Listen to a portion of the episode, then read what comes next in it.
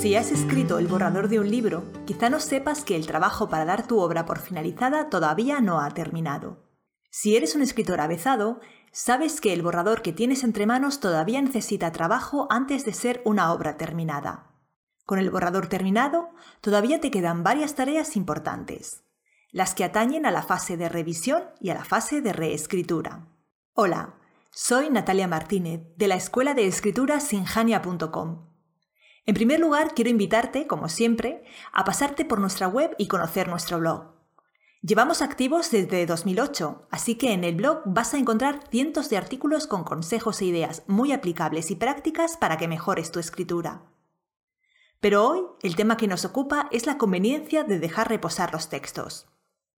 Ya te he hablado antes de la revisión e hice hincapié en que es una parte del trabajo de escritor de gran importancia, tal vez la más importante. Tan importante que deberías acostumbrarte a considerarla sagrada. Por eso estoy segura de que tú nunca te saltarás la fase de revisión. No obstante, existe un paso intermedio entre la escritura y la revisión que tampoco conviene saltarse, Dejar reposar el texto. Es absolutamente necesario dejar reposar el texto antes de acometer una primera lectura, que será la primera de muchas más, con intenciones de revisar, corregir, eliminar, pulir y enmendar. Solo cuando se deja reposar se adquiere la distancia suficiente respecto al texto que permite juzgarlo con cierto desapasionamiento y con una mirada fresca y descansada. Dejar reposar el texto supone al menos tres beneficios que debes tener en cuenta descansar, leer con ojos frescos y tomar distancia emocional respecto al texto. Vamos a repasarlos juntos. El primer motivo por el que conviene dejar reposar los textos es para descansar. Mientras el texto reposa, tú también puedes descansar. Y ese descanso es muy necesario porque sencillamente tu cerebro lo necesita. El tiempo que el cerebro puede permanecer concentrado en una tarea es limitado, Cruzado un determinado umbral de saturación, el cansancio aumenta y la concentración disminuye. Si has escrito tu novela sin prisas, la realidad es que has permanecido durante un lapso importante concentrado en ella, haciendo trabajar a tu cerebro para solventar problemas argumentales y demandándole esfuerzo para dar con las palabras y las frases apropiadas para contar tu historia. Llegar al final de la fase de escritura agotado es perfectamente normal, de modo que lo apropiado es tomarse un descanso. Por otro lado, las fases de revisión y reescritura son también fases muy arduas y demandantes. Exigen una gran atención y concentración, enfocarse en pequeños detalles, valorar con esmero cada palabra, cada frase y cada párrafo. De modo que no es buena idea iniciarla sin solución de continuidad inmediatamente después de culminar la escritura. Si encadenas escritura y revisión, comenzarás esta última ya cansado, por lo que es más probable que cometas errores y en general la calidad de tu trabajo se verá mermada. Ten presente, no obstante, que dejar reposar el texto no significa que tú debas permanecer parado. Puedes aprovechar para realizar otras tareas de escritor, como revisar otros textos, escribir algo nuevo, dar un empujoncito al marketing de tus libros y actualizar tu plan de marketing. De hecho, cambiar de actividad resultará muy beneficioso precisamente porque te ayudará a distanciarte del texto que acabas de finalizar para que sus detalles desaparezcan de tu memoria reciente, lo que resulta muy útil. Dejar reposar tus textos te permite también volver a ellos con ojos frescos. Cuando terminas de escribir un texto y acto seguido lo relees con intención de revisarlo, en realidad tus ojos no ven el texto. Lo que sucede entonces es que tu cerebro lo recuerda. Sabes lo que escribiste, las palabras todavía permanecen en tu memoria y ellas son las que acuden a tu mente. En realidad no estás leyendo palabra por palabra y frase por frase. Ese es el motivo de que en ocasiones gazapos escandalosos sobrevivan a la fase de revisión. Pero cuando se deja reposar un texto el tiempo suficiente, luego puede leerse como si fuera de otro autor. Los fallos, inconsistencias y errores se destacan con relativa claridad. Por suerte, también los aciertos, las frases redondas, los fragmentos donde tu estilo único y la historia en la que lo has engarzado brillan con fuerza.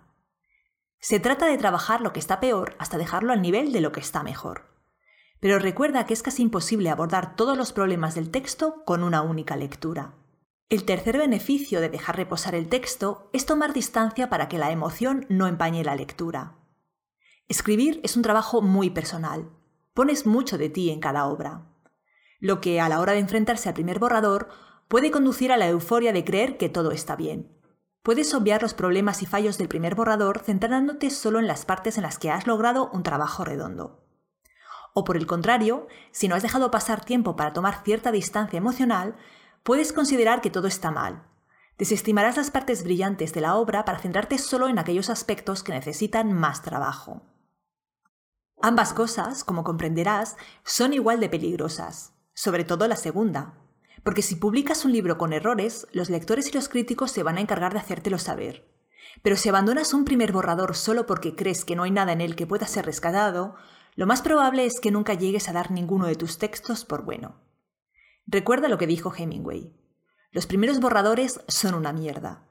Tienes que empezar a trabajar desde ahí para convertir tu borrador en un original que merezca la pena y que esté a la altura de lo que tú puedes hacer recordando siempre que nadie lo hace perfecto a la primera y que van a ser necesarios un segundo, un tercero y tal vez un cuarto borrador. Hace falta distancia emocional para descubrir que las escenas vibrantes que recordabas son flojas y que aquellos párrafos brillantes resultan en realidad impostados y abstractos. Sin esa distancia no podrás ser ecuánime. El esfuerzo que has realizado durante la escritura estará todavía muy fresco y caerás en la tentación de creer que lo mejor que puedes hacer es arrastrar tu borrador a la papelera de reciclaje. No lo hagas. Acostúmbrate a dejar reposar el texto. La gran pregunta. ¿Cuánto tiempo se debe dejar reposar el texto antes de acometer la lectura que inicia la fase de revisión? Haruki Murakami apenas deja reposar el texto una o dos semanas mientras que Stephen King aconseja dejarlo reposar durante unos meses. A Joyce Carol Oates le da tiempo a escribir varios relatos cortos y una novela mientras deja reposar el texto. Como de costumbre, no hay respuesta buena. La válida es la que te sirve a ti. Por eso es tan importante afinar un proceso de escritura propio conforme a lo que mejor te funcione. Incluso puede que tú prefieras no dejar reposar el texto. No obstante, yo te recomiendo que lo hagas por las tres razones que te acabo de enumerar. Sé que si se suma el tiempo de planificar, el de escribir y el de revisar, sale una cuenta abultada. Para muchos autores, incrementar el tiempo que se tarda en escribir una novela añadiendo además un tiempo para dejar reposar el texto les parece insoportable. Están deseando dar a leer su obra a sus amigos y familiares, enviarla a un editor, verla publicada. Pero no olvides que, como dijo Floer, el talento es una larga paciencia. Si, a pesar de haber dejado reposar el texto y volver a él con la mente descansada y los ojos frescos, no te ves capaz de juzgarlo con ecuanimidad, o crees que te falta experiencia para valorar de manera adecuada sus distintos aspectos y dilucidar qué es lo que necesita más trabajo, puedo ayudarte a través de una tutoría personalizada. En ella leeré tu obra y te entregaré un análisis pormenorizado señalando sus puntos fuertes, pero especialmente aquellas partes que necesitan atención y reescritura. En la cajita te dejo el enlace a las tutorías. Me despido ya, emplazándote como siempre para dentro de dos semanas cuando te hablaré de inconsistencias argumentales. Esos puntos débiles que a veces presenta la trama y que pueden dar al traste con un buen argumento. Mientras tanto, ya sabes que todas las semanas publicamos nuevos artículos en el blog y que allí tienes un montón de materiales para seguir mejorando tu escritura. Nos vemos allí.